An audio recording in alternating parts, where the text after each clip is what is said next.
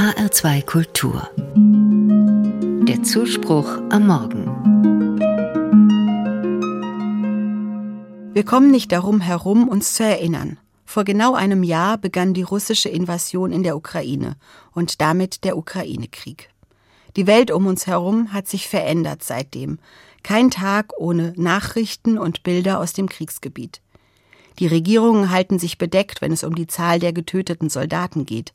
Aber wir wissen von tausenden Toten in der Zivilbevölkerung und noch viel mehr Verwundeten.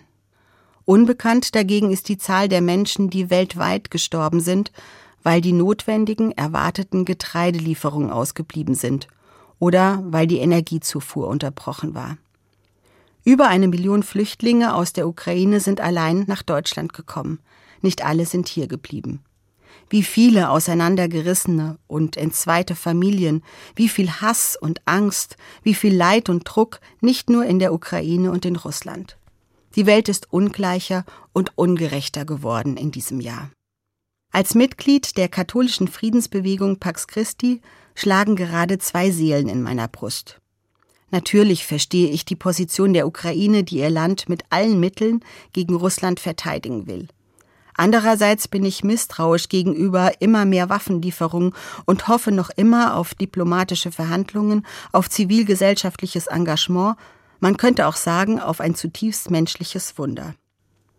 Apropos Wunder. Vor wenigen Wochen bin ich bei einer Gottesdienstvorbereitung auf eine Geschichte aus der Bibel gestoßen, aus dem Alten Testament, die ich lange nicht mehr gelesen hatte. Es geht um David, den späteren König David. Erstmal war der nur ein Hirtenjunge, der im Krieg durch einen gezielten Steinwurf mit seiner Schleuder einen gefürchteten, mächtigen Krieger und Anführer, Goliath, getroffen und getötet hat.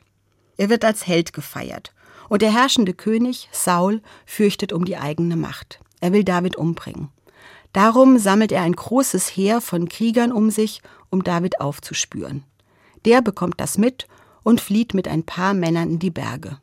Und der Zufall will es, dass König Saul auf Toilette muss und genau vor der Höhle stoppt, in deren tiefen Inneren sich David mit seinen Leuten versteckt hielt.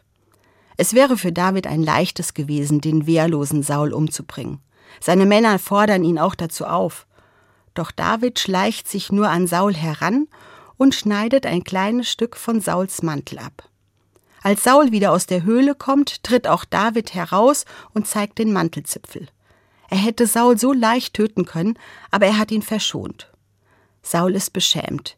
Ich wollte dir Böses und du hast mir Gutes getan. Du bist gerechter als ich, sagt er.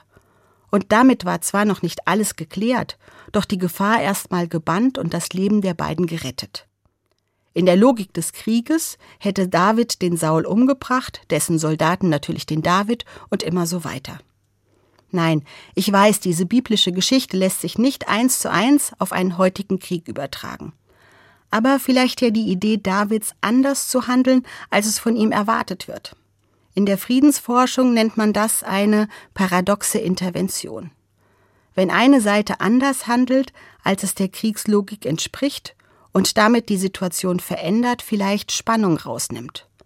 Sicher ist das ein Wagnis, aber manchmal öffnen sich neue Wege und das hat ganz sicher nichts mit Schwäche zu tun. Nein, es braucht Mut dazu.